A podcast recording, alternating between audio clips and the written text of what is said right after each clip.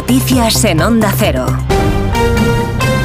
Buenos días. El líder del Partido Popular, Alberto Núñez Fijo, viaja esta semana a Bucarest, a Rumanía, para participar en el Congreso del Partido Popular Europeo y allí exponer a sus colegas europeos cómo la trama de corrupción del llamado caso Coldo está dañando al gobierno de Pedro Sánchez.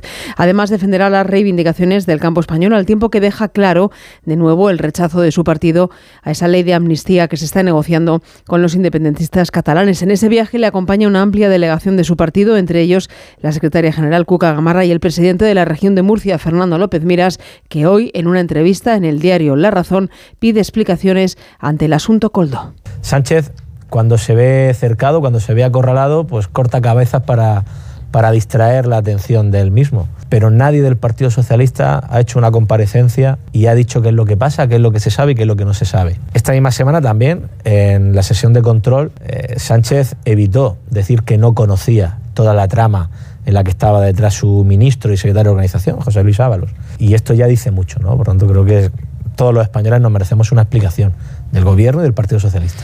Operación antiterrorista que nos lleva ahora hasta Berlín con cuatro detenidos, entre ellos tres menores y con la información confidencial del ejército alemán y posible manipulación de la misma. Corresponsal en Alemania, Paola Álvarez. Una conversación de 38 minutos en la que no solo se desvelan secretos del ejército alemán, también detalles del suministro y el uso de misiles franceses y británicos. El gobierno en Berlín reconoce que se han interceptado sus comunicaciones, pero pide tiempo para llevar a cabo una investigación que determine, lo primero, si la información divulgada ha sido manipulada de alguna manera y lo segundo, cómo se ha interceptado. La conversación en sí fue publicada por el canal estatal ruso RT y en ella se debate, entre otras cosas, la posibilidad de que Ucrania el puente de Crimea utilizando misiles de crucero alemanes. Hasta el momento, Berlín se ha negado a suministrar misiles de largo alcance Taurus a Kiev con el pretexto de evitar una implicación directa en el conflicto, por lo que estas informaciones delatarían un cambio radical en la actitud de Alemania. Abrimos crónica de sucesos en Madrid, donde un joven de 19 años ha fallecido esta mañana tras caerse a las vías y ser arrollado por un tren en la estación de Puerta de Arganda, situada en el distrito de Vicálvaro. La Policía Nacional ha abierto una investigación para determinar las circunstancias del suceso que, según los primeros indicios, apunta a un accidente. Nos ofrece más detalles desde Emergencias Madrid, Gemma Martín. La víctima se encontraba con un grupo de amigos en la estación de metro de Puerta de Arganda cuando, por causas que ya investiga Policía Nacional, ha caído a las vías del tren y ha sido arrollado. Eh, SAMUR Protección Civil solo ha podido confirmar su fallecimiento. Un psicólogo del servicio, un psicólogo de SAMUR, ha atendido a los amigos de la víctima. Policía Nacional se encarga de investigar lo ocurrido. Es noticia además que la luz será gratuita, costará cero euros durante la mitad del día, el precio del megavatio será de 3,7 euros y hasta las 7 de la tarde no pagaremos nada. La borrasca ha provocado gran producción de energía renovable. Y nos vamos ahora hasta Málaga con el Festival de Cine en su vigésimo séptima edición que hoy celebra su tercera jornada. Málaga, Isabel Sánchez. Hoy llega desde México Radical, dirigida por Christopher Zaya, basada en una historia real, la de un maestro en una ciudad fronteriza mexicana quien prueba un método radicalmente nuevo para desbloquear la curiosidad, el potencial e incluso el genio de sus alumnos. Yo no voy a decidir lo que van a aprender. Eso lo van a decidir ustedes. Puede ser lo que sea, ¿eh? lo, que sea. Pero ¿cómo vamos a sacar buenas calificaciones? ¿Qué importan las calificaciones? ¿Habían tenido una clase así antes? Nunca había tenido un maestro así. Señor Juárez, este lugar. A nadie le importa un carajo lo que pasa aquí. Usted pidió venir aquí. Tratamos demasiado bien a las mujeres, ópera prima de Clara Bilbao, con Carmen Machi es la otra película a concurso en una jornada en la que se estrenan en Málaga los documentales Marisol, Llámame Pepa y Ullate, la danza de una vida.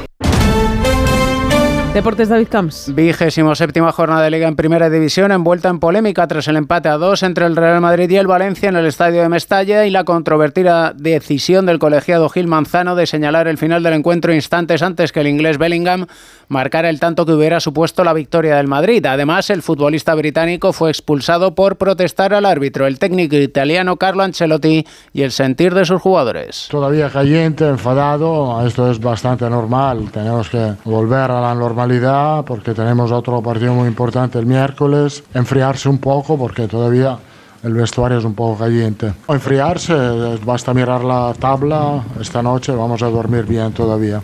Oportunidad para el Girona de recortar distancias y situarse a cuatro puntos del Madrid si gana a partir de las seis y media al Mallorca, el entrenador Michel. Dominar eh, la posesión no es dominar el partido. Ya nos pasó en la Copa y tenemos que tener muy presente esto. Todos tienen el sentimiento de que eh, son importantes y tengo la sensación de que juegue el que juegue, haremos un, un gran partido. El Barcelona visita al finalista de la Copa del Rey, el Athletic de Bilbao, Alfredo Martínez. La expedición del Barcelona toma tierra en estos momentos en Bilbao con 22 jugadores que se ha traído Xavi Hernández después de el golpe de efecto que ha significado para la expedición saber que se pueden colocar a solo 6 puntos del Real Madrid. El empate en Mestalla le da opciones a los blaugranas en caso de ganar en San Mamés de volverse a enganchar en la lucha por el título. Para ello Xavi Hernández no recupera a Ferran Torres, tiene las bajas importantes de Gaby de Valde hasta final de temporada y evidentemente la de Marcos Alonso, por tanto cuatro jugadores con los que no puede contar.